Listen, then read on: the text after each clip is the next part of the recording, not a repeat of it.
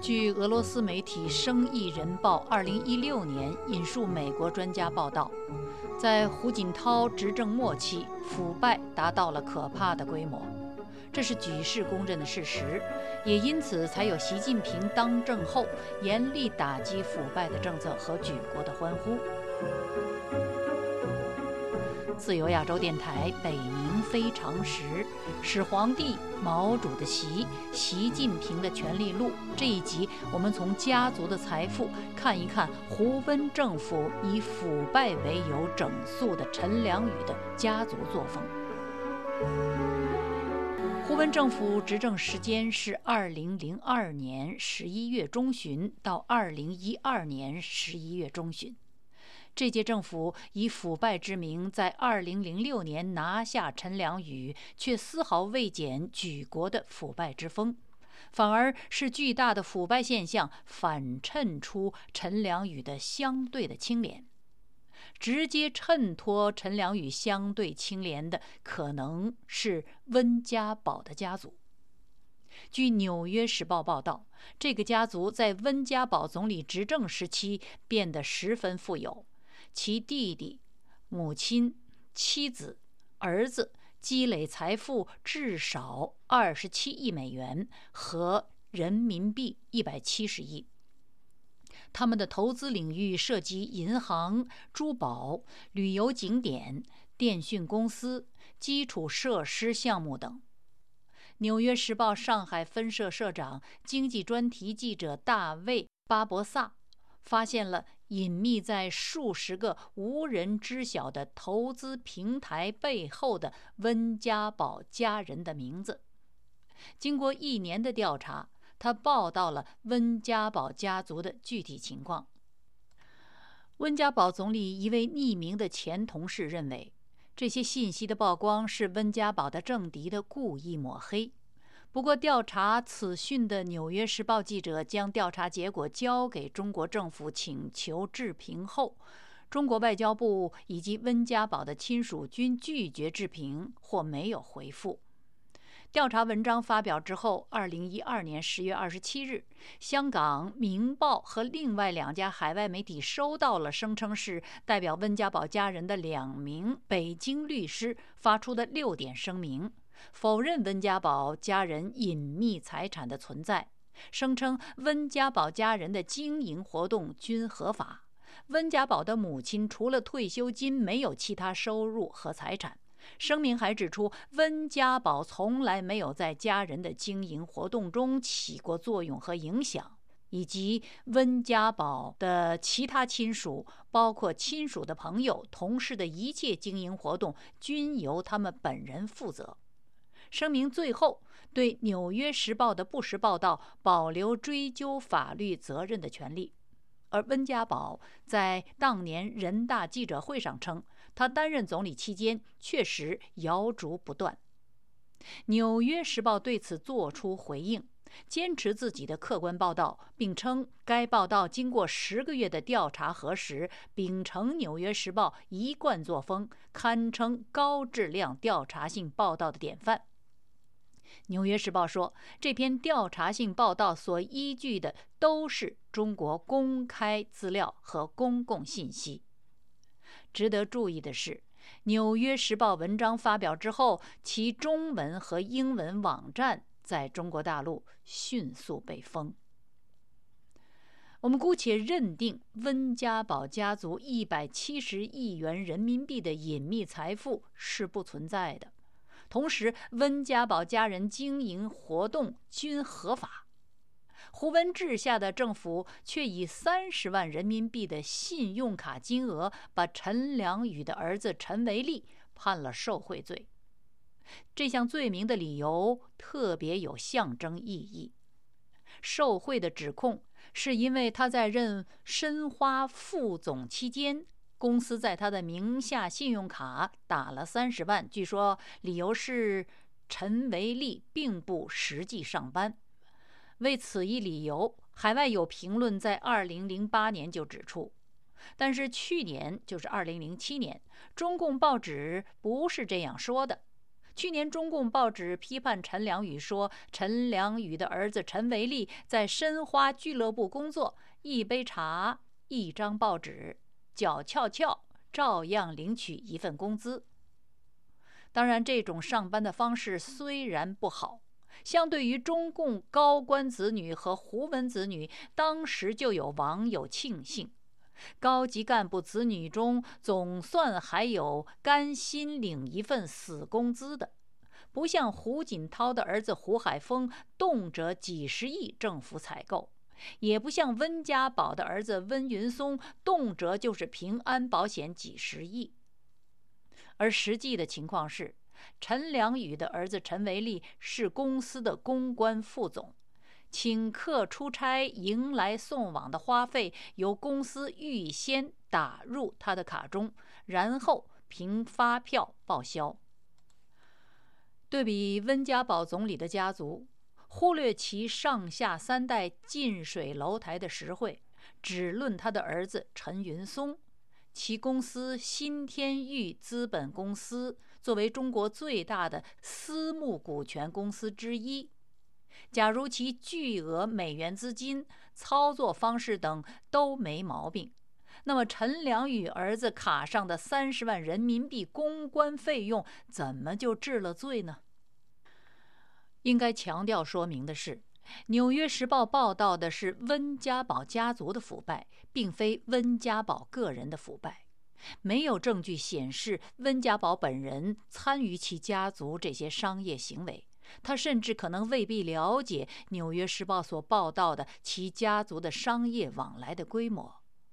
不过，对中国大陆权际关系稍有想象力的人都能明白，权力的隐形力量畅行于社会机体各个系统，直至毛细血管和末梢神经。这样的社会民情和普遍的风气之下。权力头衔可以自行发功动力而成事，几乎与当权者本人点头画押的功能和作用大同小异，甚至更好用些。他可以不受当权者的约束和阻碍，瞒天过海，同时又可以使当权者摆脱干系。温家宝总理对权力阶层的家族腐败，并非没有警惕。在二零零七年冬季总理第二任期之前，他在国务院廉政工作会议上就呼吁，领导干部，特别是高级干部，要严格管束子女、亲属和身边工作人员，防止他们利用自己的影响谋取不正当的利益。他要求各级主要负责同志要带头执行中央关于党政干部廉洁自律的各项规定。温家宝和胡锦涛自己首当其冲，就是国家级别的主要负责同志，他们践行自己的呼吁了吗？被他们治罪的陈良宇践行了。陈良宇的弟弟陈良军在上海的黄河路开了个饭馆，叫逍遥楼，一直赔钱，难以为继。陈良军就到距餐馆所在地黄河路不远的市政府，打着陈良宇的牌子招揽客户，忽悠公务员们去逍遥楼用餐。陈良宇当时还不是市长，知道之后怒气冲天。回家大骂这个弟弟混蛋，为此还跟父母吵了一架。等到他任市长，干脆在市政府宣布一条纪律：财务部一旦发现有逍遥楼的发票，一概不准报销。这就等于说，公关请客一律不得染指他家人的餐馆逍遥楼，把公于私彻底拉断。逍遥楼。最终倒闭了。陈良军当年插队到农村受苦，是因为陈良宇在上海工作。陈良宇的母亲为此常感歉疚，不断逼着老大陈良宇照顾这个弟弟陈良军。孝子陈良宇却始终不从母命。他说：“我不照顾他，他都打着我的招牌四处招摇撞骗。若我替他说几句话，还不上天？陈家的好友张延夏说：“陈良君后来连市政府的门都进不去，这无疑是陈良宇的指令。”陈良宇的弟弟为其餐馆盈利，到市政府招揽客户。这与《纽约时报》报道的温家宝的弟弟，根据基于政府记录进行的估算，他弟弟的公司曾从政府那里得了价值超过三千万美元的合同与补贴，不是一个级别的事。假如温家宝不知情可以免责，那么陈良宇的自律。是否至少应当受到褒奖呢？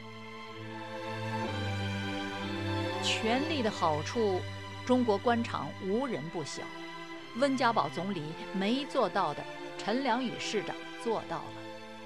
陈良宇在上海市委办公厅专门设了一个办公室，责任就是阻止任何人打着领导的名目在外吆三喝四、诈骗谋私。只要有人举报，立即核查处理。大约是二零零五年的春节，嘉定法院副院长的侄子开着法院的车撞了，据说是上海市委书记陈良宇的侄子。陈良宇的侄子住院，上海市委副书记刘云庚前去探望，要求肇事的一方高额赔偿受害者陈良宇的侄子。肇事一方的副院长吓坏了，辗转拜求熟人递个话，打个招呼。话转了两三圈，转到陈良宇父亲陈化庚那里。陈老先生闻言怒斥：“哪个侄子这么嚣张？”他立即请传递此讯的张延夏直接转告儿子陈良宇：“如果真是陈家侄子，撞了白撞。”又加了一句。不过，这个侄子多数是冒充的。市委办公厅办公室次日就派专人核查，果然是冒充的。人一有权利，关系就复杂。陈良宇坚持简单性原则。陈母是浙江绍兴人，绍兴书记找到陈家的绍兴亲戚，带话给陈母。希望绍兴去上海招商时，陈良宇能派个副市长站一下台。这本无不妥，却被拒绝了。不久，绍兴下面的一个县级市、驻济市的书记找到陈家老友张延夏，希望转达同样的请求。他们到上海招商的时候，能让闸北区领导去站个台。张延夏不接手，而是请他们自己写份公函，转给了陈良宇。结果大不相同。次日，陈良宇通过绍兴市委通知他们应允了，并在市委接待了驻济市的全体领导。绍兴市委通过陈家绍兴老乡找到陈母，结果招商站台的事儿没办成。下属城市同样的要求，一份公函就解决了问题。驻济市领导据说乐翻了，比他们的上级绍兴市有面子。这事儿反差太大。后来陈良宇才告诉张延夏其中的原因：他反对公事私办，他们发函是公事公办，不要通过私人关系。显然，这样的做法。有助于杜绝走后门的不良风气。陈良宇还为此采取坚壁清野的措施，他特别关照家人，深居简出，减少交际，不交新朋友。